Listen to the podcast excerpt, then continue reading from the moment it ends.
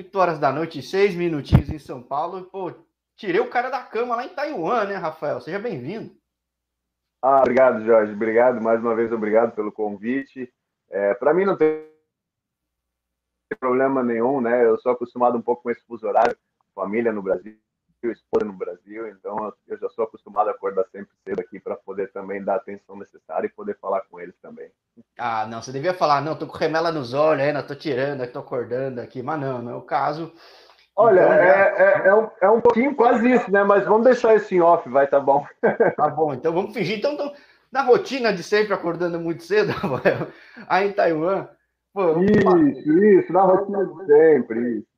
Eu, bom, eu falei já com alguns brasileiros, a gente até falava quando eu entrei em contato contigo. Eu achava que os únicos brasileiros ligados ao futebol aí eram os caras que vieram via Templo Zolai, né? Que são os caras que estão passando por universidade, os caras mais moleques, tudo.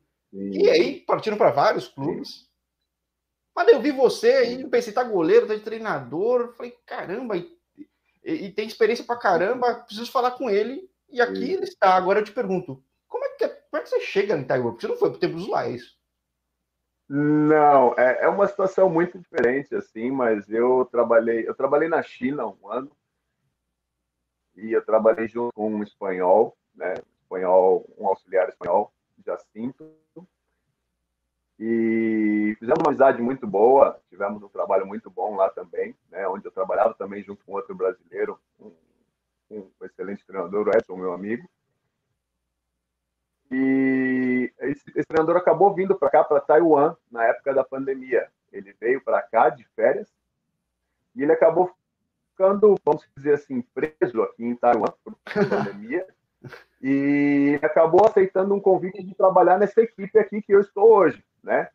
E só que assim, a situação da, de Covid foi normalizando, né, entre aspas, e ele acabou voltando para a China e o clube aqui precisou de um profissional dentro dessa área e foi onde, né, a nossa amizade, onde a gente já havia trabalhado junto na China, fez esse convite para mim e eu prontamente acabei aceitando, eu tinha essa vontade, né, eu estava com, com, com, esse pensamento de poder voltar aqui para a Ásia. Né, eu acabei interrompendo os meus planos aqui na Ásia também, perante a, a situação de Covid. E aí eu acabei aceitando essa situação e voltando para cá. Mas digamos que é uma, uma experiência muito diferente aqui em Taiwan, né? Mas eu acabei aceitando e, e aqui estou desde então. Mas você estava de treinador de goleiro na China, então, antes, é isso? Eu estava de treinador de goleiro na China. É, eu trabalhei no Shenzhen, né? Shenzhen FC. Eu trabalhei com a equipe sub-18, né? Fomos a uma competição da Copa da China. Fomos, fizemos um trabalho muito bem lá, onde a equipe não passava da primeira fase. Enfim, chegamos até a final. Fizemos um trabalho muito bom. Depois disso, assumi um projeto que iria desde o sub-11 ao sub-18, com um processo pedagógico de todos os, os, os, goleiros.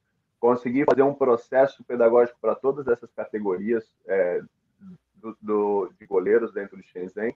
Então, assim, já estava encaminhando um contrato mais longo, uma situação mais longa, algo muito mais estável para mim, quando eu estava com a minha esposa de férias, é, cumprindo férias dali, meu calendário anual, e aconteceu a situação de Covid aconteceu aquele boom de Covid. Né? Eu estava ainda um pouco distante da onde, da onde começou a surgir.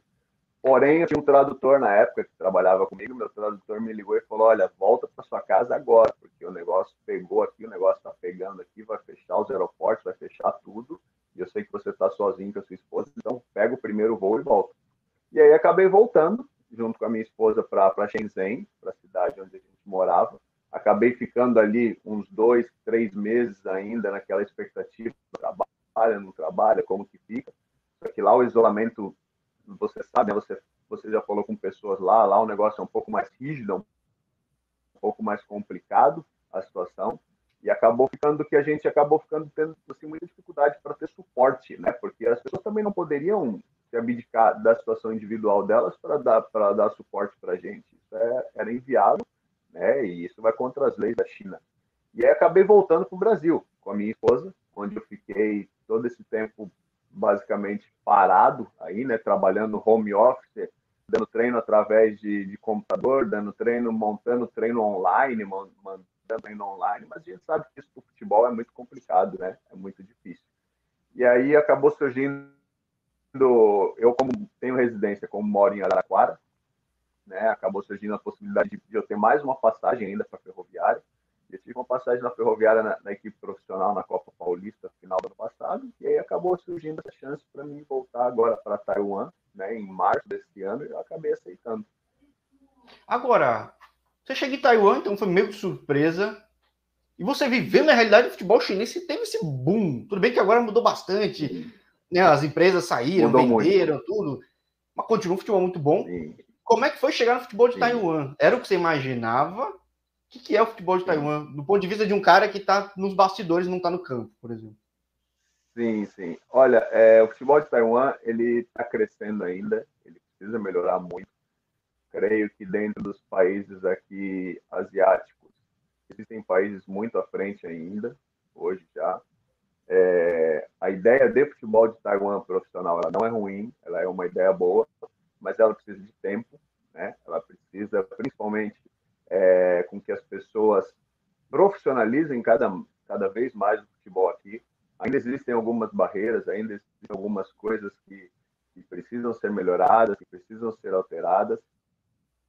Eu vim com uma ideia de futebol, mas muito baseada na China, né? É, do que eu vivi na China, do que eu acompanhei na China. E quando eu cheguei aqui, eu vi que ainda algumas coisas precisam melhorar, algumas coisas ainda precisam é, ser melhor encaminhadas, né? Porém, eles têm uma ideia boa, eles têm intenções boas, né? A, a equipe profissional daqui da China, né, da seleção nacional, não não não consegue fazer ter uma sequência boa nas competições que disputa e ter uma visibilidade melhor. E eu acho que isso acaba atrapalhando todo o processo de futebol aqui, né? Então, é, a gente espera que, que, que Taiwan possa pegar como exemplos até mesmo pequenos países que a gente tem próximo aqui, Tailândia, Indonésia, enfim, é, já eu vejo que estão assim um pouquinho um passo à frente até mesmo daqui de Taiwan. É que a impressão que eu tenho, posso estar falando besteira, é que o futebol aí é um pouco mais novo que nesses outros países, né? Que nesse país é novo, muito, mas é mais muito. ainda, né? Sim, sim. O futebol de Taiwan, ele sempre teve, vamos dizer assim, a fama, né? Mas sempre a gente ouvia falar, e eu até mesmo ouvia falar, do futebol da seleção feminina, né? A seleção feminina de Taiwan, anos atrás, ela teve até algumas, alguns sucessos, algumas colocações boas, né? Para quem estava acompanhando, para quem acompanha um pouquinho de futebol. Mas o futebol em si de Taiwan aqui, ele é muito novo. E assim, Jorge, é muito complicado, sabe? Porque, vou te dar um exemplo. Duas semanas atrás, teve um jogo aqui do primeiro contra o segundo colocado. E eu fui assistir porque hoje, hoje à noite eu faço um jogo contra o primeiro colocado aqui. Eu fui assistir just, justamente para ter uma análise, justamente para analisar individualmente alguns jogadores ali.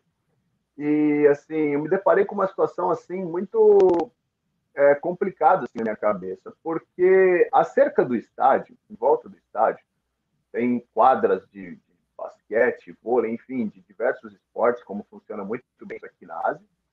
E assim, quando eu cheguei no estádio, né, que eu, que eu fui para entrar no estádio, eu vi tudo em volta cheio, cheio de muita gente, sabe? Muitos garotos, muitos jovens, muitas famílias é, realizando aquele esporte ali. E eu pensei na minha cabeça, né? Bom, vou entrar no estádio, o estádio vai estar, vai estar razoavelmente cheio, vão ter pessoas assistindo, né? Jogo do primeiro contra o segundo colocado, né?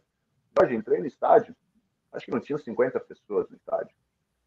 Então, Mas é assim, falta de divulgação? É, é, porque o esporte já virou global. Não, né? não é falta. Não é falta de divulgação, não é falta de divulgação. O campeonato taiwanês ele é transmitido ao vivo através da plataforma de YouTube. Ele tem os seus veículos de comunicação de televisão própria, própria aqui de Taiwan. É, ele é anunciado em todas as redes sociais, de federação, enfim o que eu vejo é o interesse mesmo. Eu vejo dificuldade no interesse da, da população e do povo de Taiwan em relação a isso. Eu consigo listar para você que pelo menos três ou quatro esportes à frente e muito à frente ainda do futebol aqui em Taiwan. Então, assim, é, é, a situação que eu me deparei é difícil, assim, eu do lado de fora, se eu pegasse todas aquelas pessoas que estavam do lado de fora jogando basquete, vôlei, brincando enfim, e pudesse colocar para dentro do estádio, era uma diferença muito grande é, naquilo que, por exemplo, se eu, ver, se eu vou no Brasil, não acontece isso. eu estou em outro país, não acontece isso. Né? As pessoas do futebol vivem, elas, elas amam o futebol. Então aqui acaba sendo assim um pouco mais um pouco mais difícil. Eu vejo que não é a preferência deles ainda. Eu vejo que eles ainda têm algumas outras preferências além do futebol. Que o beisebol é muito forte, né? Beisebol, basquete, o próprio vôlei, os, os próprios esportes individuais, eles dão muita prioridade aqui, eles gostam. É, Para mim, eu tenho uma ideia assim, né, de do esporte asiático, ele tem uma preferência muito grande pelas modalidades individuais, né? É, assim, eu vejo que, que eles eles conseguem se sair muito melhor, eles conseguem ter mais sucesso nisso. O poder de concentração deles é muito alto quando você fala de um atleta individualmente. Eles têm dificuldade, sim, em alguns esportes coletivos, porque envolve orgulho, envolve coletividade, envolve alguns fatores que é um pouco mais complicado, né? Então eu vejo que também tem essa dificuldade. Hum, bem interessante. Bom, e você viveu realidades bem distintas, que aí é super populoso também, mas não é a China, né? Então a China quer ser é mar gigante. E, e na China está investindo em tudo, tudo, tudo. Aí também tá, mas você falou, é uma concorrência muito grande. Vai, você falou que mora em Araraquara. É que nem Araraquara é um caso bem interessante, né? Você tem a Ferrinha, aí você tem o César Araraquara de basquete, Aí você tem o seu Zé vôlei, se não me engano. Aí você tinha o Uniara Basquete, tem uma puta concorrência. Então, para muitos desses lugares, tinha times muito bons e não tinha público também, porque era muita concorrência, né? Então, é, acho que isso acontece também em Araraquara e, faz, e dá pra fazer uma alusão com quem é aí um pouco, né? Porque é, não entra tanto na cabeça ainda tão fácil da galera, sim, né? não tem sim. tempo, né? Não entra não entra. Eu acho que assim, esse, isso acontece muito, né? Com, é, vamos dizer assim, essa divisão desnecessária de alguns esportes, de algumas situações, ao invés de você acabar focando em, em uma coisa só, através de, através de você acabar é, priorizando é, algumas coisas, algumas coisas mais únicas, assim, dando verdade para algumas coisas, e aí você acaba dividindo. Esse próprio exemplo que você deu é, na da ferroviária, ela acontece também do lado aí, em cidades muito próximas, por exemplo. Você pega Rio Claro, que é muito próximo ali. Rio Claro é uma cidade que também não tem suporte ou não comporta muito. E tem dois clubes ali, Rio Claro e Velo. E sempre você vê um clube desce, outro clube sobe, outro clube desce, outro clube sobe. Por quê? Porque não tem condição para suportar estruturalmente, não tem esse tipo de coisa. Então, assim, é, algumas cidades e alguns locais passam por esse tipo de problema, né? Passam por esse tipo de, de situação. E aqui em Taiwan não deixa de ser diferente, não deixa de ser diferente. Meu clube aqui ele é, ele é um clube é, que ele tem uma, uma empresa por trás muito grande do governo, que chama CPC Oil Refinery, que é uma, CPC, que é uma equipe de. é uma empresa de, de refinaria. Então, muito famosa aqui em Taiwan. Mas, assim, aqui eles ainda enxergam o futebol e propriamente a minha equipe como empresa. Eu, para você ter uma ideia, Jorge, eu é diferente daí do Brasil. Eu aqui trabalho como se fosse uma empresa. Eu bato cartão em horário de entrada e horário de saída, independente se eu tenho atividade ou se eu não tenho. Né? Do, então, é tem um cara que, que trabalha na empresa e joga também ou não? Não, não. Aconte acontecem. Nós temos situações de pessoas que trabalham na empresa e que dão algum suporte para a equipe profissional, como, por exemplo, é, suporte a nível de documentos para a federação, suporte a nível de hospedagem, de reservar esse tipo de coisa, mas é, diretamente ali envolvido no treinamento, envolvido no futebol, não temos. Temos hum. pessoas que dão suporte, mas que, diretamente no futebol não.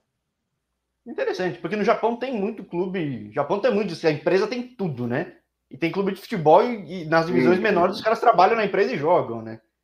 É, é, não é o caso, sim, então. Sim. Na casa é que a marca é muito forte não, e os caras têm o clube, né? Não tem os empregados, né? Sim, sim, sim. A marca aqui é muito forte. A marca aqui é muito forte, onde você vai, tem, conhece. Porém, eu acho que eles precisam ainda mudar muito da questão do pensamento deles, do que é futebol. Futebol, ele é diferente de uma empresa normal, de uma empresa que vive a sua rotina diária. É, então, assim, só que isso se passa muito, né, Jorge, pela questão cultural também, sabe? Eu sim, vejo quando eu falo de Coreia, Japão, China, tem algumas coisas sim, muito fortes, específicas. Tem coisas boas e coisas limitantes, né? E coisas que, Jorge, você sabe que você não vai conseguir mudar e que a gente não vai conseguir mudar, sabe? Eu tenho muitos amigos que trabalham na China e trabalham aqui no mundo asiático, a gente conversa diariamente, a gente conversa bastante. E eu vejo que o brasileiro, ele às vezes comete um erro, o profissional mesmo da minha área, da nossa área, ele comete um erro que é assim, ele viaja para um país aqui, Jorge, e ele quer transformar esse país em Brasil. Ele, ele quer chegar, por exemplo, em Taiwan e quer transformar Taiwan em Brasil. Isso é impossível algumas coisas, algumas culturas aqui, Jorge, eu tenho que respeitar, eu tenho que entender que eu não vou conseguir mudar. ah, sim, mas todo mundo alterar. no canal fala que mas, o segredo do sucesso é jogar a regra do jogo de cada lugar. Né? Algumas coisas sou eu. Sim, sim, sim. Quem tem que se adaptar a algumas coisas sou eu. Quem vem de fora sou eu. Então, assim, quem tem que viver a rotina e muitas vezes não concordando, muitas vezes não achando que aquilo é certo ou correto, mas sou eu. Então isso acaba dando, vamos dizer assim, acaba dando um pouco mais de, de sobrevida para a gente seguir aqui, né, com contrato, trabalho, enfim, do que você ficar chocando ali, do que você ficar toda vez ali batendo de frente com algo que, meu, não adianta. Cara, são de, são de, de anos atrás, são coisas que você não vai conseguir mudar. Então vejo que esse é um erro que muitos profissionais acabam cometendo aqui, sabe? Sim, quem fala, pô, o asiático pega a bola e sai correndo. Às vezes sem a bola ele sai correndo que nem louco. Eu falo, deve ser do DNA, porque sim, eu aqui sim, no Brasil corria que nem o louco, cara. Nasci correndo. então, deve, ser, deve ser do sangue, cara. Sei lá o que é. E é assim mesmo. Né? Sim. Sim. Sim. A, a, a, questão aqui é que, assim, é, algumas coisas você tem que saber até onde você pode chegar. Você tem que saber o seu limite. Você tem que saber até onde você pode pisar com quem você fala, como você fala, como você age, qual a sua postura, o que você vai fazer, até mesmo fora de campo. Você é muito visado.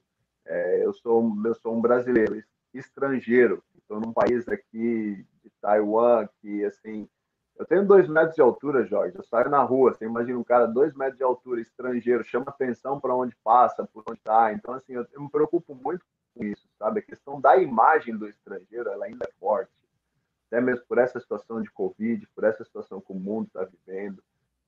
Então, assim, eu penso que as pessoas que vêm para esses países aqui, elas têm que pensar muito bem nesse tipo de coisa, sabe? Até porque se não fazer, se não pensar as portas vão acabar sempre se fechando cada vez mais para os brasileiros, para situações boas, para a gente sair do nosso país, enfim, poder ter sucesso.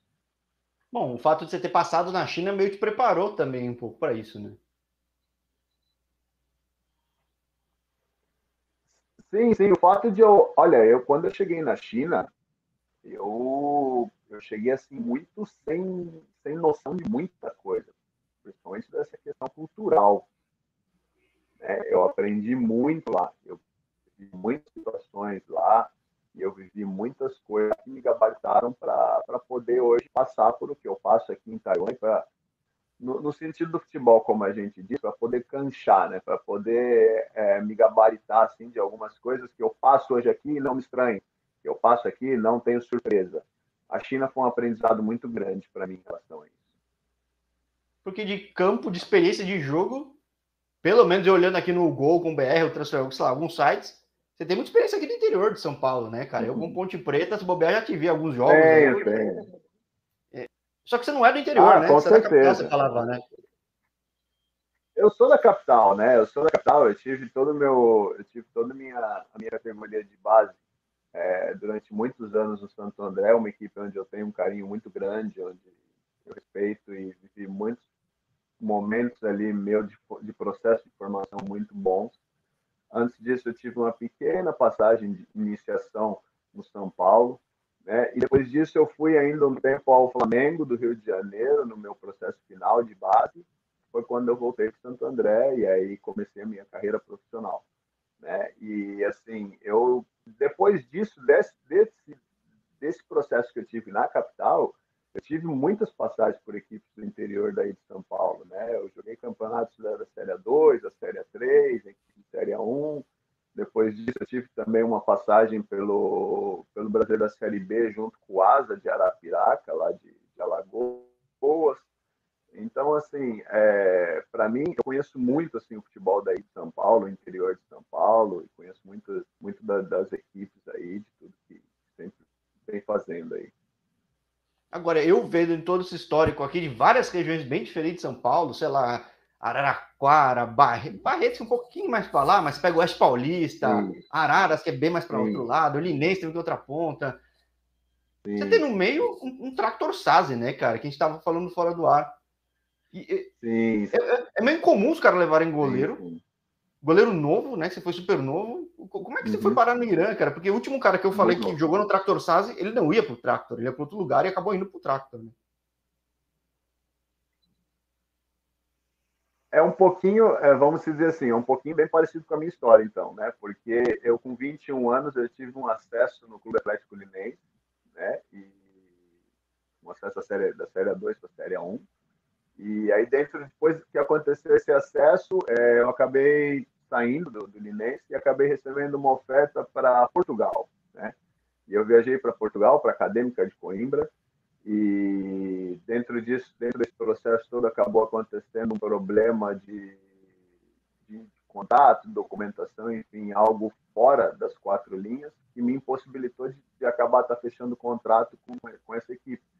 Estava ali a cerca, fechando já a, a data limite de inscrição, então eu acabei ficando sem equipe. Eu já estava em Portugal, acabei ficando sem equipe lá, e esse empresário na época português que tem tinha uma, uma tem ainda uma, uma, uma, agência de jogadores, ele acabou me oferecendo um contrato para o Irã.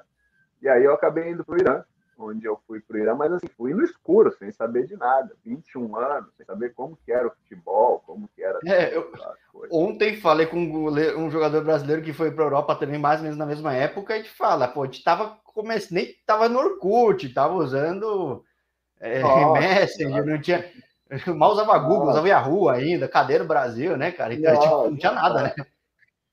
Não tinha nada. Eu vejo hoje, né, do jeito que está hoje, hoje é muito fácil, né? Hoje você pega o seu telefone, o seu tablet, enfim, o seu computador, você inicia uma chamada de vídeo, como a gente está fazendo aqui, disponibilizando uma situação né, totalmente é, ao vivo ali, conversando de uma ponta do, do, do planeta a outro. Então, assim, Naquela época não tinha nada disso, Jorge, né? Os celulares estavam começando ainda, né, a ter aqueles Não era nem smartphone. hoje né? Não, não, nada disso. A questão da internet ela era muito complicada ainda. Para você ter uma ideia, eu morava num hotel em e eu tinha horários para poder utilizar a internet dentro desse hotel. Tá? Eu não tinha na época computador ainda, nada disso, porque não, não era muito difícil. Então, assim, quando o horário que eu tinha, que eu entrava, eu entrava na minha caixa de e-mail para mandar um e-mail ali para o meu pai, para minha mãe ali, para falar ali, né, sabe, para ver se tinha alguma coisinha ali. Na época ainda era, se eu não me engano, era MSN ainda. Era, era Ou o Zip Mail, né? Eu tinha meu Zip Mail, cara. Zip Mail, Zip Mail.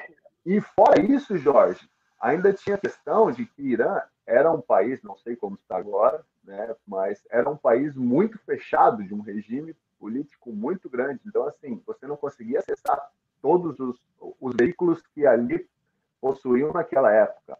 Então, era bloqueado, era fechado. Muitas vezes era o horário de usar a internet, só que o país bloqueava a internet ali. Então, acontecia muito isso, passava muito isso. Então, assim, você era obrigado a aceitar aquele tipo de situação, né? Era o que tinha na época para você.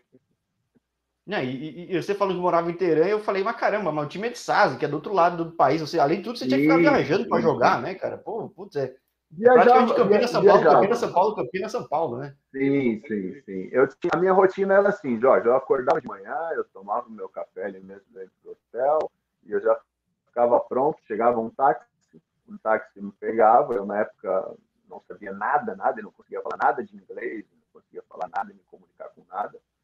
E entrava dentro do táxi, e eu sabia que dentro de uma hora, uma hora e pouquinho, ele estava chegando no clube, ia chegar no clube. Chegava no clube, treinava, fazia rotina diária que tinha no clube. Final da tarde, um táxi me pegava no clube e eu voltava para o hotel onde eu morava. Então a rotina era essa, todos os dias eu vivi isso, né? É, não, quando eu cheguei, foram poucos dias até a gente viajar por uma, por uma pré-temporada. Eu fiz uma pré-temporada até um pouquinho longa, assim, né? A gente viajou para uma cidade chamada Esfahan, fazia fronteira com Afeganistão e Iraque, então uma cidade muito distante já. E lá a gente ficou durante esse bom tempo de preparação para a competição. Depois disso já se, já se iniciou a competição, tal. Mas assim são é, situações um pouco difíceis, né, complicadas. Você viver num país que, que é acostumado com guerra, você viver num país que tem uma cultura totalmente diferente da sua. Eu, na época, 21 anos, é, é difícil, não, não, é fácil, não. E os caras são fanáticos, né? E tudo a pressão, você tava em clube que tinha pressão, né, de tudo, né? Então imagina, sem saber nada, sem entender sim, nada. Sim. Ah, é difícil porque todo mundo sabe que você, que você, que você, é, que você é o jogador, que você é o atleta, que você representa um clube muito grande, esse tipo de coisa. Então, assim, você viver tudo isso, você dimensionar isso na cabeça não é fácil, sabe, Jorge? Muitas, muitas pessoas, às vezes, criticam e apontam os jovens assim de uma maneira que eu acho muito inadequada, sabe?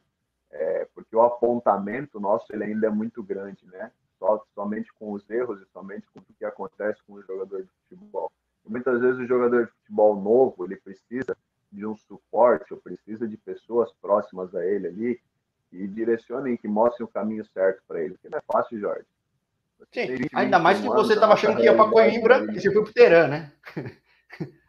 então, assim, como? Como que, que passou isso, né?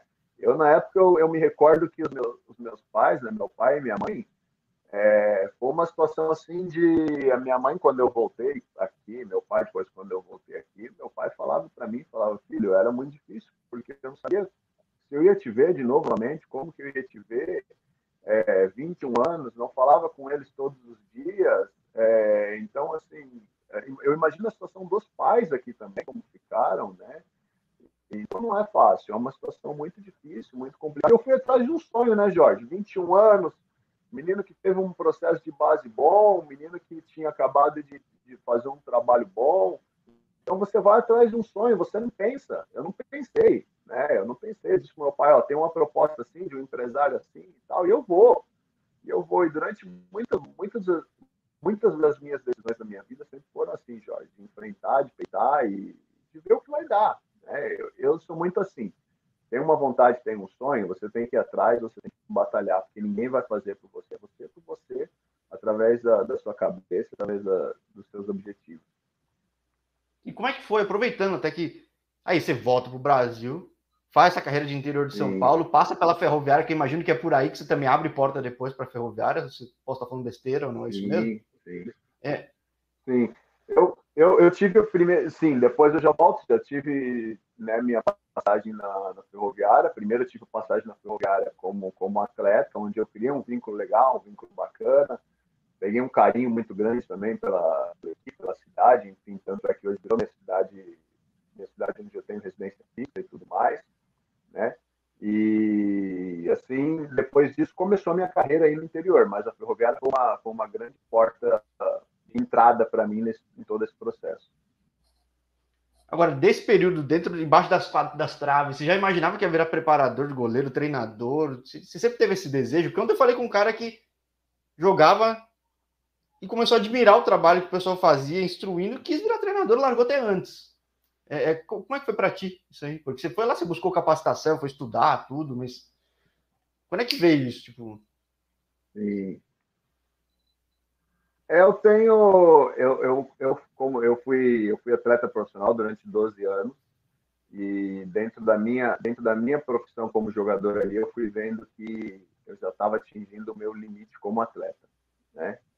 É, eu vivenciei algumas coisas tive algumas experiências que eu falei não, para minha vida eu não quero mais esse tipo de situação. Eu vou estudar, onde eu acho que eu posso ajudar mais nesse momento, onde eu posso ter a minha consciência já, a minha autocrítica já no momento, de que eu posso ajudar e contribuir muito mais fora das quatro linhas. Fui estudar, comecei a estudar e comecei, entrei na, na faculdade, né, e assim comecei a me, a, me, a, a, a, a vivenciar essa nova situação para mim, fiz as minhas, tirei as minhas licenças necessárias isso, tenho as, as minhas licenças pessoais, né?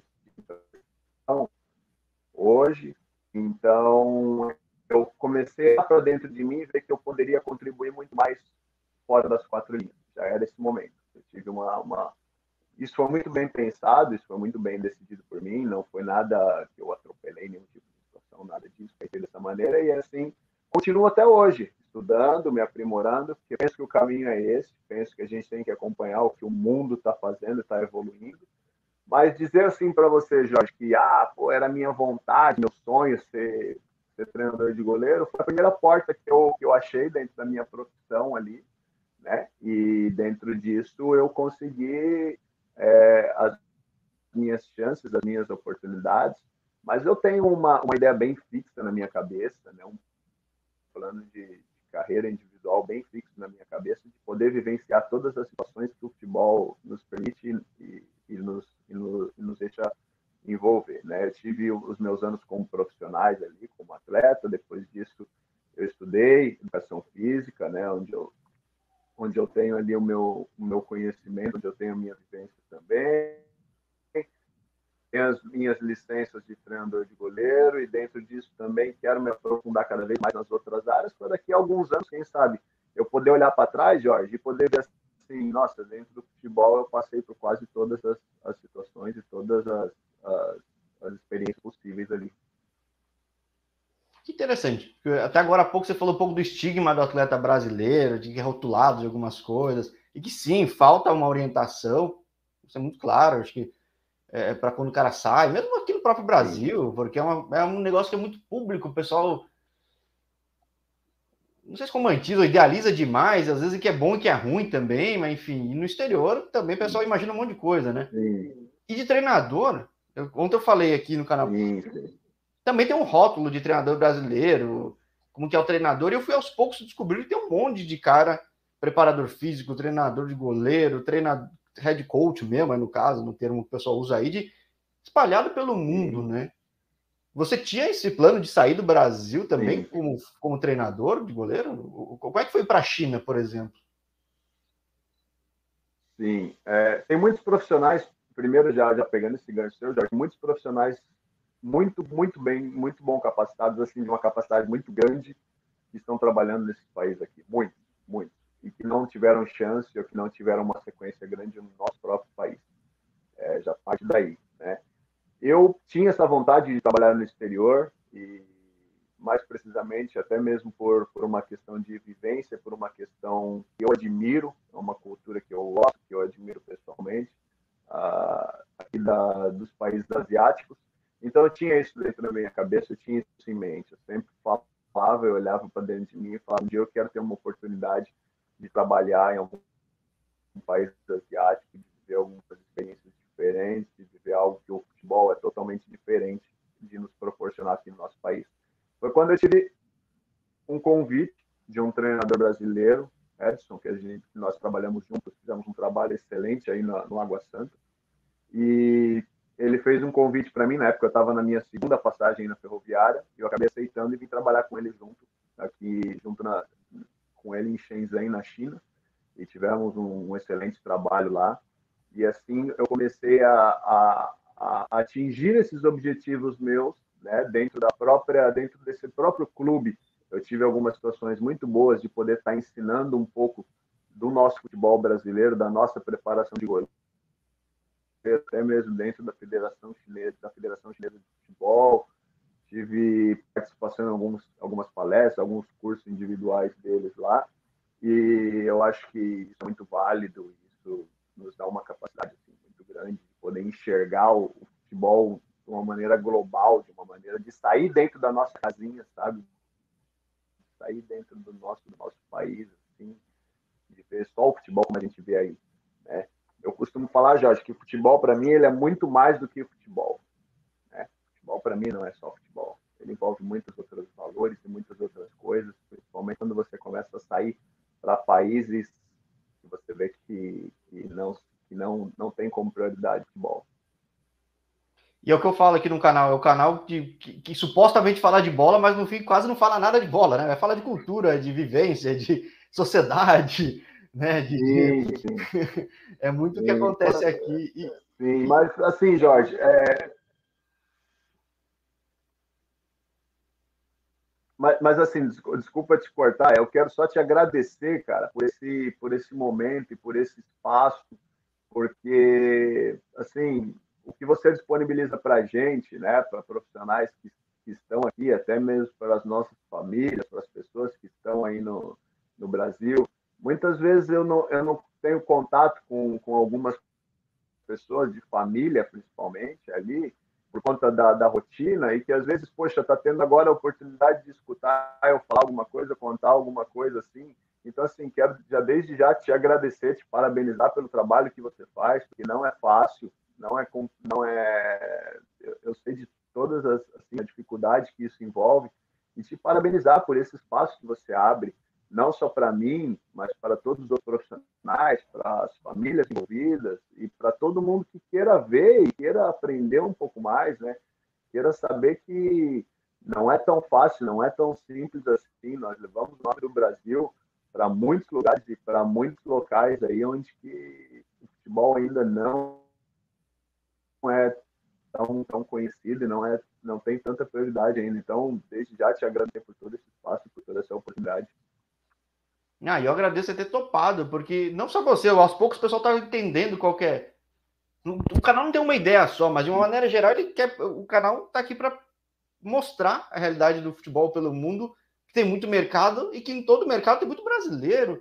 Tem brasileiro fazendo trabalhos muito bons que a grande mídia não mostra. Muito. Não porque eu quero rotular a grande mídia com blá blá blá blá blá. Não, a grande mídia está fazendo o papel dela e a internet serve para isso. Então, para mostrar que, poxa, eu até pouco tempo atrás eu não sabia que o treinador da seleção tailandesa é brasileiro, tá super bem, que o treinador da seleção feminina de futebol de Hong Kong é brasileiro, tá super bem, que, poxa, Camboja tinha um treinador brasileiro super bem, e tem, e, tem muito brasileiro muito bom, tendo muito sucesso pelo mundo, e o pessoal não tem ideia, né? E é mercado interessante, crescente. Não tem, né? Sim, sim, sim. E são situações que, possivelmente, Jorge, se não é talvez o seu espaço aqui, ou se não é algumas outras situações, vai passar em branco e muitas pessoas não vão saber, muitas pessoas não vão, não vão ter acesso, porque é a nossa realidade, né? A gente, enxerga muito, a gente é muito fechado para esse tipo de coisa e eu fico muito feliz em quando eu encontro brasileiro aqui ou quando encontro brasileiros em alguns países aqui próximos que estão tendo sucesso, porque eu sei da dificuldade que é, não é fácil, não é fácil, Jorge. Muitas pessoas pensam que a gente sai do nosso país e que no primeiro momento, pô, aquela velha frase que vem, né? Ah, saiu do país, agora tá ficando rico, né? Ou esse tipo de coisa. Ah, agora vai, né? Vai, é, vai ganhar muito dinheiro, não sei o quê. Nada disso, Jorge, sabe? Nós somos batalhadores aqui. A gente, a gente vive aqui situações diariamente que só nós sabemos. É, eu, para mim, no, no caso, para mim falar com a minha esposa, para mim conversar com a minha esposa, é, ela dica de muita coisa na vida, na vida pessoal do que ela está vivendo aí, e eu aqui, para a gente poder ter ali alguns minutos ou algum tempo diariamente para poder falar e conversar e matar a saudade nossa que é constante. Então, assim, eu aqui tenho problema ainda de que eu não tenho um tradutor dentro do clube, então eu cheguei aqui com meu inglês ainda já muito baixo ainda, melhorei, estudo, continuo estudando, para que eu possa estar me comunicando cada vez melhor aqui hoje, graças a Deus e graças a tudo que eu venho fazendo, eu não consigo, não preciso me apertar tanto como me apertava tanto. Hoje eu consigo sair aqui sozinho, consigo me comunicar sozinho com as pessoas. Então as pessoas muitas vezes acham que é um, um mar de rosas aquela situação e não é. A gente passa por muita coisa, a gente enfrenta muita coisa até conseguir chegar a uma situação um pouco mais estável, um pouco mais mais tranquila. E aí eu. O canal não surgiu entrevistando gente fora das quatro linhas que estivesse em volta. Mas era um caminho quase natural, porque muita gente sai das quatro linhas e vai virar treinador, vai virar preparador. Vai... E eu fui vendo que, na verdade, isso é muito mais difícil do que propriamente ser atleta, porque é uma profissão muito mais solitária que um atleta está no grupo. Né? Você, quanto mais você está com o grupo, até melhor. Nesse caso, não que seja ruim, mas não é natural. E você está numa época da vida já, tipo, a, as coisas das quais você abre mão são muito mais dolorosas, né, cara? Acho que às vezes quando você é moleque, tudo é mais. Então, eu gosto muito de falar para. É, é, é... Eu falei que o ex-treinador da seleção de Angola estava em Kuwait. Uhum. Nossa, super difícil, uhum. a família dele estava na Espanha. Tipo... é uma vida super complicada. Então, é, é, gosto muito de mostrar aqui que, pô, tem muita gente batalhando no mundo afora buscando esse espaço. Né? Muito. Muito, muito. A nossa, a nossa, a nossa luta ela é, ela é diária, ela é constante. É, sem o suporte que, que eu tenho, é, esposa, família, nada disso seria talvez possível. É, assim, a gente tem que vivenciar e tem que enfrentar algumas coisas que, que não, não são fáceis, uhum. como você mesmo falou. A distância, é, ela, por mais que a gente, nós, por mais que a gente seja acostumado a esse tipo de coisa, eu vivo fora de casa desde os 13 anos. 13 anos foi quando eu saí de casa para morar no meu primeiro alojamento no Santo André. Então, você acaba acostumando com algumas coisas, mas por mais que você acostume, não mude. Não mude. É, ainda, ainda é difícil. Questão de você ficar sozinho ali, questão de muitas vezes você. E assim, Jorge, hoje ainda é um pouco mais complicado, sabe? Porque, assim, naquela época, antes, quando você estava sozinho, quando você ficava sozinho, você não tinha ali o celular, não tinha ali algumas redes sociais, e às vezes você, poxa, você vê sua família, você vê as pessoas ali, né, poxa, se divertindo e tal, e você às vezes queria estar ali com a sua esposa, queria estar vivendo aquele momento, passando aquele momento ali, às vezes você não pode, te limita, você está numa situação a 35 horas de voo da, da, daquela pessoa que você gostaria de estar, então assim... É, é Araraquara, você ainda pega o carro duas horas, está em São Paulo, né? Sim, aí, sim, onde você está aí, é você não consegue nem programar, né? Não consegue nem dar, nem, nem, nem dar para pensar. Não, não, não. É totalmente, totalmente difícil, totalmente complicado esse tipo de coisa. Mas eu penso que a vida é assim. Quando a gente tem um sonho, quando a gente constrói algo, quando a gente escolhe as pessoas corretas, certas, que a gente quer estar do lado ali, que a gente quer compartilhar tudo, é assim, é um dando força para o outro, é um dia você precisa um pouco mais, outro dia a pessoa precisa um pouco mais, outro dia sua companheira está ali, você outro dia a família tal. Então, é um dando força para o outro. Eu penso que quanto mais você se cercar de pessoas assim, para te dar um suporte melhor e para poder te ajudar nesses momentos, ser realmente um pouco mais fácil para passar por essas barreiras. Né?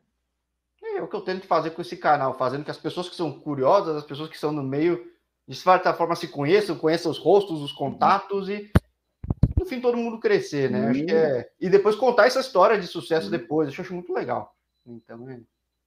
Sim, né? eu, eu mesmo, Jorge, você é um exemplo disso. Eu, às vezes, eu já cansei de ver aí e vejo aí os seus exemplos de entrevistas de, de pessoas que eu também me surpreendo. Eu falo assim, poxa, tem um brasileiro jogando nesse país, tem um brasileiro jogando nessa liga, cara, tem um brasileiro que está fazendo sucesso assim. Então, é o sentimento que eu também tenho, mesmo estando fora aqui. São coisas que eu não acesso antes, então pouco sabia. E você acaba nos proporcionando, você acaba proporcionando isso para o seu público, isso é muito bom, isso é sensacional.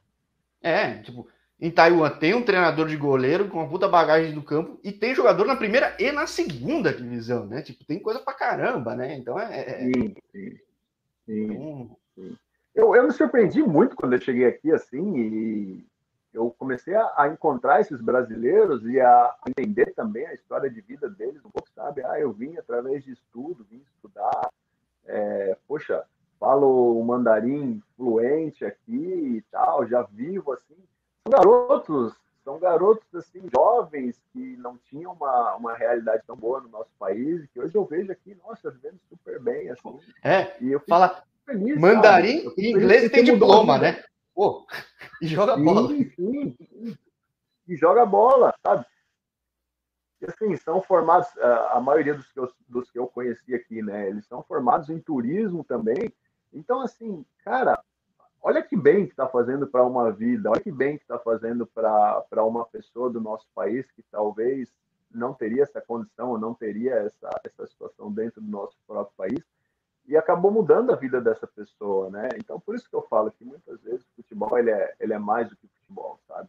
Ele abre chance e oportunidade, mas aí ele abre uma oportunidade para a sua vida toda, para tudo que envolve ela, né? Então, é, eu fico muito feliz quando eu vejo aqui, sabe? E aqui em Taiwan também existem alguns outros estrangeiros de pequenos países, de, de países não tão famosos também, que estão tentando um lugar ao sol, estão tentando buscar, buscar também alguma visibilidade maior. Né? Ainda penso que é um pouco restrito aqui, Taiwan, para isso. Penso que poderia ser maior, mas eu entendo também um pouco a cabeça dele, Jorge, é, porque são poucos clubes na primeira divisão, poucos na segunda, então eles acabam também sendo bem é, é, limitados esse número de esse tipo de coisa também. Bom, eu falo com gente no mundo inteiro, você viu, né? Mas eu gosto muito na Ásia falar de Hong Sim. Kong, Macau e Taiwan, porque são lugares que crescem muito. É uma realidade de gente muito empreendedora e vem muita coisa além da bola. Sim. Então, são lugares super interessantes e que vão crescer muito. muito. por mais que às vezes ainda não esteja no nível do Japão, da, da Tailândia, de futebol, mas para fazer negócio, para fazer trabalho, desenvolver carreiras, pô, só posso torcer muito pelo sucesso para abrir mais portas para brasileiro. Sim, com certeza. É igual você falou, tudo tem o seu tempo, né? Esses países que você acabou citando, que hoje estão um pouco mais à frente de Taiwan, é, eles já tiveram seu tempo de dificuldade também, tiveram o seu tempo de, de adaptação e seu tempo de formação para isso. E eu acredito que Taiwan está nesse caminho e vai continuar nesse caminho, né? Vai continuar nesse caminho de, de melhorar cada vez mais, de entender um pouco mais como que o, os países ao seu redor ali tiveram esse sucesso, tiveram esse crescimento para isso. E eu fico feliz em poder estar contribuindo de alguma maneira, né? A minha profissão aqui ainda de treinador de goleiro, ela ainda é um pouco escassa, sabe? Não são assim prioridades que eu vejo em todos os, clubes de qualidade, eu digo, né? De qualidade da preparação de goleiro. É, então eu espero também que, poxa, eu estando aqui fazendo o trabalho que eu estou fazendo aqui, e também os outros clubes possam ver e enxergar também essa real importância que é você ter um profissional de qualidade fazendo esses treinamentos diários, montando essa, esse processo para os goleiros da, da equipe. Então, eu espero também, de alguma maneira, estar contribuindo. Essa é a minha intenção também quando eu vim para o mundo asiático aqui, Jorge. É tentar levar um pouco também da nossa experiência, da nossa escola brasileira. Ela é muito boa na preparação de goleiros para esse país, para que amanhã ou depois eu posso não estar mais aqui, mas algum clube, algumas pessoas irão lembrar, um brasileiro esteve aqui realizando um bom trabalho, trabalhava dessa maneira. Eu acho que esse é o nosso, é o nosso caminho também, é o nosso dever como profissionais também fazer, fazer e pensar dessa maneira. É, porque é engraçado, o futebol, como qualquer outra profissão no mundo, está transformando muito. O futebol brasileiro foi referência em muita coisa, às vezes não está sendo mais tanto, mas de goleiro é um negócio que melhorou, já era bom e melhorou muito, isso é inquestionável, né? Hoje em dia a gente não falta goleiro bom em qualquer lugar do mundo brasileiro. Ah. Seleção está com uma oferta gigantesca. E, e, e, esse fim de semana eu falei com o Adilson Maringá, o único goleiro brasileiro na Indonésia. Pô, ele quebrou recordes lá. Eu falei, pô, é legal, uhum. para o pessoal mostrar que brasileiro não é só o Ronaldinho, o cara que tá no ataque lá. Não, tem, tem cara muito bom, muito das traves aí. É, sim. Muito, muito importante isso, sabe? É, a gente sempre viveu essa, essa sombra de que ah, futebol brasileiro, ele é o que? O futebol do drible, do, dos jogadores de frente, de ataque e tal. Mas hoje você vê jogadores de defesa, goleiros fazendo sucesso fora do país, jogando nas principais ligas do mundo. E isso é muito bom, sabe? Isso é muito bom, porque acaba elevando o nome do nosso país é, e a qualidade dos profissionais envolvidos.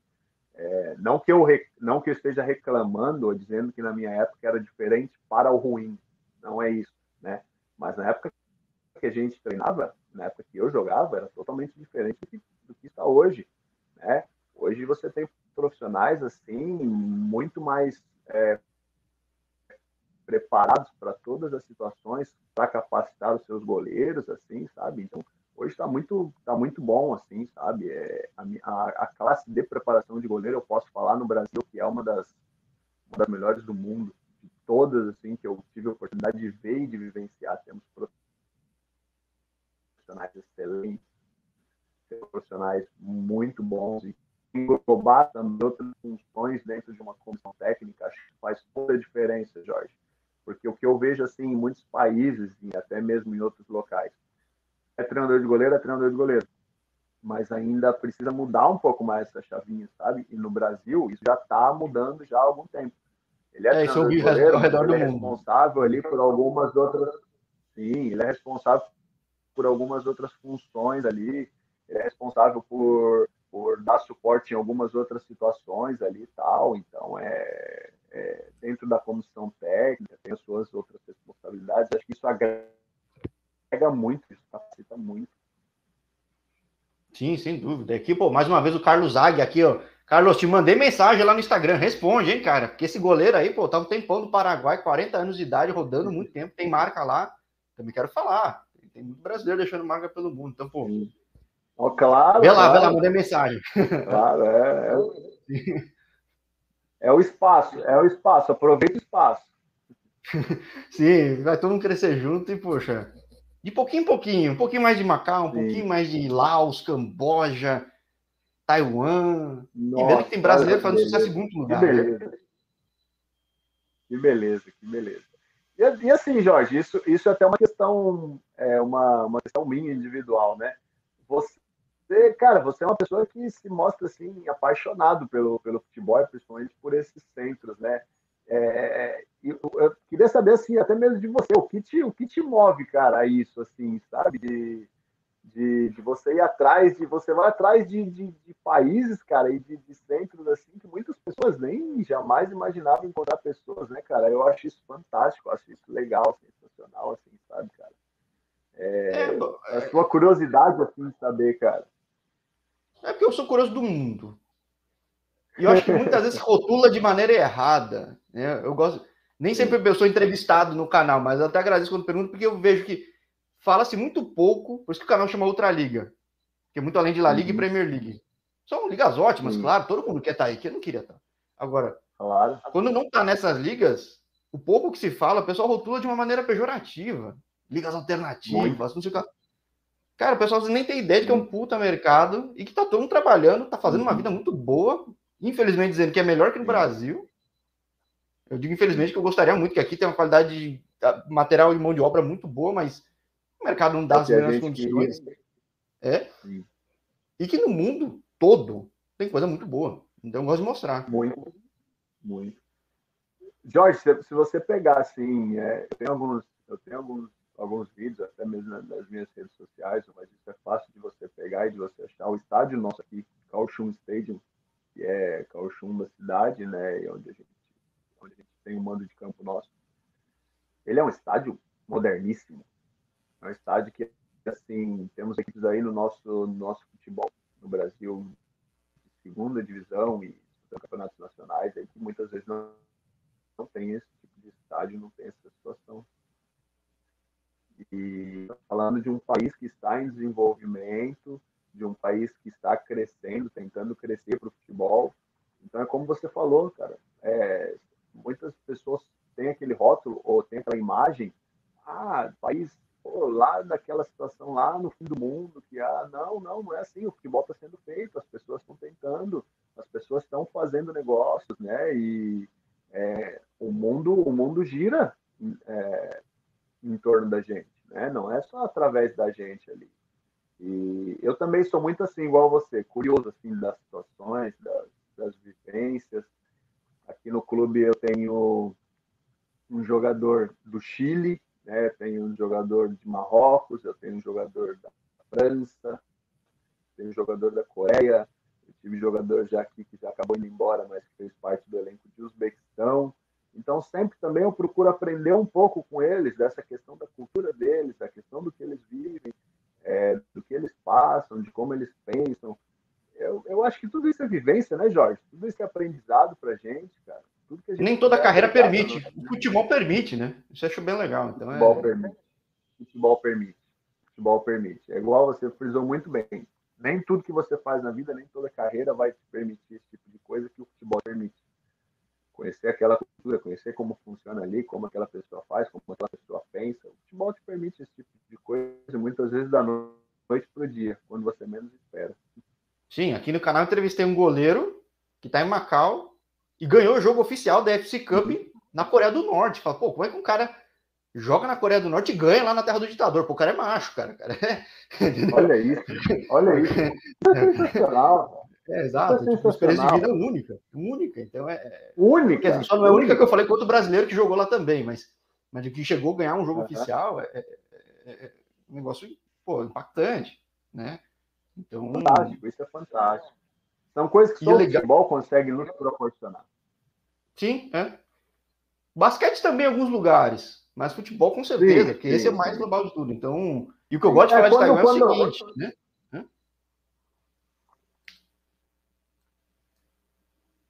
Não, que eu falo de Taiwan, eu gosto de falar de Taiwan, Macau, é é, é, é, é, Hong Kong, que são lugares que empreendem muito bem, sabem fazer uhum. negócio.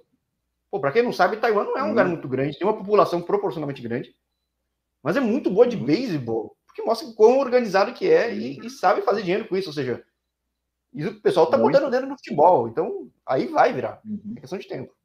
Sim. Sim, sim, sim. É, eu sou muito fã da, da determinação das pessoas asiáticas, sabe? É assim, Jorge, quando eles põem algo na cabeça deles, eles fazem. Eles fazem. Eles fazem. Ah, não importa, mas eu vou ter que trabalhar é, 20 horas do dia e vou ter que dormir 4. Sem problema, eles fazem. Eles fazem. Ah, mas a dificuldade é assim porque, é, sabe, eles não procuram enxergar muito a dificuldade.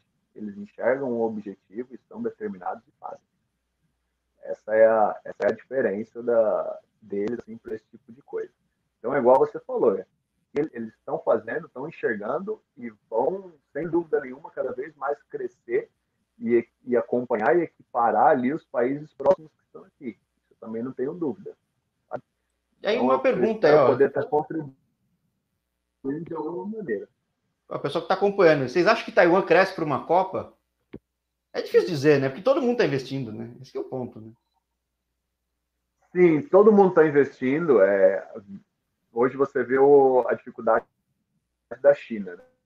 Né? A China ela investe no futebol em si, mas investe muito ainda e, durante muitos anos investiu em, em estrangeiros. E hoje ela está praticamente fora da próxima Copa do Mundo, né? Sim. É...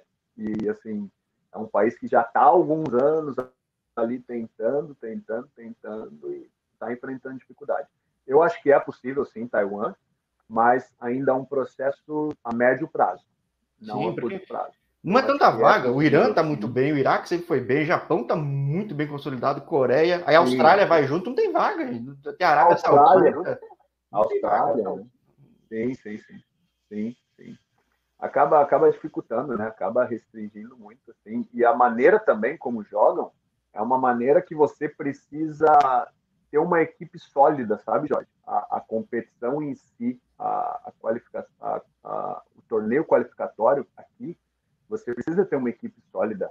Você não basta só ter uma equipe ali de 11 jogadores, de alguns jogadores bons ali, que, poxa, você passa de dois mata-mata, você está na Copa do Mundo. Não, ela tem uma fase de grupos extensa. Depois disso, ela tem outra fase de grupos. Então, assim, para depois ela chegar numa situação de mata, então assim, é complicado, sabe? Não é, não é fácil. Eu penso que você tem que primeiro qualificar o seu futebol como um todo, para daí sim você ter uma equipe forte, sólida, opções maiores e melhores para ser algo mais possível. É possível sim, claro que é possível. E no mundo asiático é possível sim.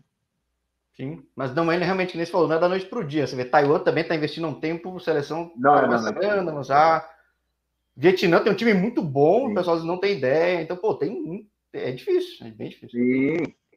Sim, Vietnã, Vietnã nessa, nessas eliminatórias, agora nessa, nessa fase atual que está, já está eliminado, já está fora, é último do seu último colocado do seu grupo, mas assim, bateu de frente com muitos países aqui, ganhou jogos em outras em, em outras rondas aqui anteriores de equipes de seleções muito boas e, passou por esse processo que está passando em Taiwan.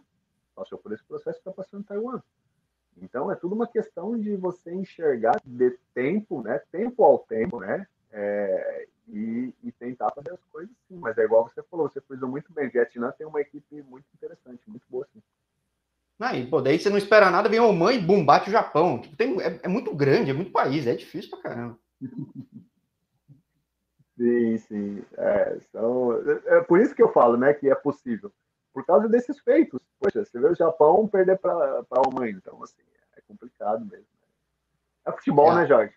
Sim, é o que dá graça, né? Acho que é uma das coisas que dá graça no futebol. É o que dá é graça. É o que dá graça, é o que dá graça. Bem... É o que nos move, vamos dizer assim. Bom, Hoje que vai te mover é um jogo importante pra caramba, né? Tava vendo aqui no, no, no site de jogos aqui que vai, vixe, vai ser pesado, mas posso desejar muita boa sorte pro teu time. E até quando vai ter o projeto? Aí tem data ou não? Ah, eu tenho um contrato, ele vence no final de dezembro. Nós temos ainda mais quatro jogos da competição da Premier League daqui de Taiwan. É, hoje nós estamos ali na, na, na, quinta colocação dentro da, da, do campeonato. Almejamos ainda, talvez, nesses quatro jogos, conseguir alguns bons resultados para buscar uma quarta, uma terceira colocação ali. Estamos distantes da, das duas equipes que brigam pelo título. E hoje a gente faz uma partida muito importante contra o primeiro colocado, que é rival nosso aqui também, e que não perdeu a competição ainda, então um jogo muito difícil, mas eu penso que, que a gente tem capacidade para. Estamos num momento muito bom agora e tem capacidade para conseguir tentar um bom resultado sim. O meu projeto aqui, ele a princípio, né, ele, ele é até dezembro, até final de dezembro. O 19 de dezembro encerra a competição. A minha intenção e o meu desejo já é né, de eu estar voltando para o Brasil para passar as férias, para passar o, o, período de final de ano, né?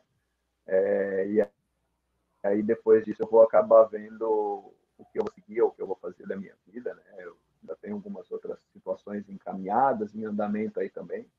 Então agora também é um momento que eu começo a, a ver, a priorizar o, o que vai ser daqui para frente a situação do Rafael específica, né? Bom, se for pelo mundo já sabe, né, Rafael? A gente volta a falar em 2022, então. Com certeza, com certeza. Com o maior prazer, me coloco sempre à disposição, sempre vou estar acompanhando todo o seu trabalho e do que você precisar, me coloco sempre à disposição e sempre é, para a gente trocar essas, essas ideias, essas informações. Acho muito válido e acho muito bacana isso.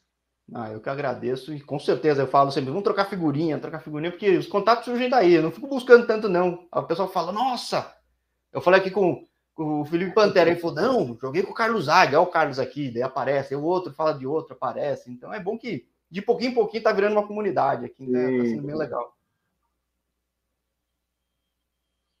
Ah, muito legal, cara, show, show. Então, são isso que, que, que acaba nos motivando, acaba dando força para a gente seguir com os nossos objetivos, seguir com a nossa linha de raciocínio, de pensamento. É ver também, enxergar que tem pessoas que enxergam o nosso trabalho, pessoas que, né, que acompanham, que tentam de alguma maneira acompanhar.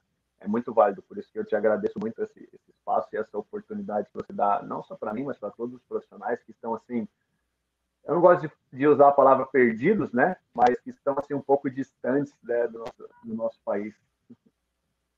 Sim, e, bom, graças à internet a gente consegue. Então, é, que a internet Sim, aproximado da gente. Graças à internet. Agradecer mesmo a internet por nos proporcionar isso. A internet é boa vontade sua de acordar bem cedo aí e ter feito um ótimo papo que uma hora passou voando. Né? Oh, passa que é uma beleza. A gente não acaba nem vendo, acaba nem percebendo. Mas, pô, muito boa sorte até o final do campeonato. Aí tem algumas semaninhas ainda aí. E a gente vai conversando sim, do ar, beleza, Rafael? Vamos, vamos sim, Jorge. Vamos sim. Muito obrigado pela, pelo seu espaço mais uma vez. Muito obrigado por esse papo. Sempre bom conversar, falar. Aproveitar também a chance, a deixa aqui de mandar um beijo grande, enorme para minha esposa que está no Brasil, para Maria Priscila, dizer que logo mais a gente vai estar tá junto, vamos estar aí matando toda, toda a nossa saudade, vivendo todos os nossos, nossos sonhos, mandar um beijão também para minha família, para meu pai, para minha mãe, para o meu irmão, que estão em Lins, moram em Lins lá, e para toda a minha família que com certeza está acompanhando também, está tá vendo tudo que eu venho fazendo fora daqui do país e agradecer muito todo o apoio, todo o suporte que eles sempre me deram também. Ah, maravilha. Então também um grande abraço a todo mundo desse interior de São Paulo que eu gosto muito. Eu como Ponte Pretana, né? já viajei muito para ver muito jogo, embora eu seja da capital, né? Mas pô, e até o pessoal ao redor do mundo, tem sempre aparece um ou outro pelo mundo que eu não tenho nem ideia quem seja, tirando o Carlos que está com o nome aqui, mas vira e mexe aparece. E pô, até a próxima então, Rafael. Sim, sim. Não, até a próxima. E pegando essa deixa sua aí, Jorge, eu sou muito fã, cara. Você falou da Ponte Preta. é, eu vivi alguns momentos na minha, na minha vida, é, e um dos momentos, assim, não marcantes, mas, assim, um dos momentos que me, que, assim, me deixaram muito surpresos foi um jogo de estreia meu do brasileiro da Série B, onde o, o Asa veio jogar contra a Ponte Preta aí no, no Moisés. Enfim, tomamos cinco. Renato Cajá, enfim, deitou e rolou. Mas eu vi aquele calor da Ponte Preta, da torcida da Ponte Preta, é algo surreal, é algo que aí no interior, assim, eu dificilmente eu vi em outras torcidas, assim, e você como Ponte Pretano, você sabe muito bem do que eu estou falando aí, eu sou, assim, muito fã também da, desses torcedores fervorosos, sabe? Então isso é muito legal, isso é muito bacana, é um momento também que, que me marcou. Não é por causa bastante. de título, porque a gente não tem, cara. Gosta mesmo. Sim, sim, sim, sim. É porque gosta mesmo. Isso é futebol, né, Jorge? Não, pode gostar de título também. É que eu, eu, eu sempre eu gosto da ponte. Não tem o que fazer. Mas legal, legal, bacana. Show de bola. Maravilha. Pô, obrigado, pessoal, que também gostou. E bom dia para ti, Rafael. Oh, obrigado, Jorge. Um, um boa noite para você, um grande abraço. E com certeza você ganhou mais fãs aí também, que a família é grande, o pessoal é grande também. Pô, maravilha, pessoal. E, pô, falei com o Ricardo Jesus, deve ter te enfrentado na época lá contra o Asa. Já dei entrevista aqui, bem legal também. Sim, sim, sim. Inclusive, deixa para lá, vai. Ele, ele fez Acabou dois gols nesse jogo aí, então deixa para é. Entrevista muito boa dele, pessoal. Quem quiser ver. E quem tiver mais curiosidade do futebol de Taiwan, quem tá vendo no YouTube, ó, playlist futebol de Taiwan e dos outros países também. É, é legal conhecer o pessoal. É Beleza, aí. Rafael? Prestigiem, dá, dá uma força que a gente sempre vai estar tá levando o nome do nosso país e vai estar tá sempre buscando o melhor para todos nós. Maravilha, maravilha. Então, grande abraço para você, para o pessoal que está acompanhando e até a próxima.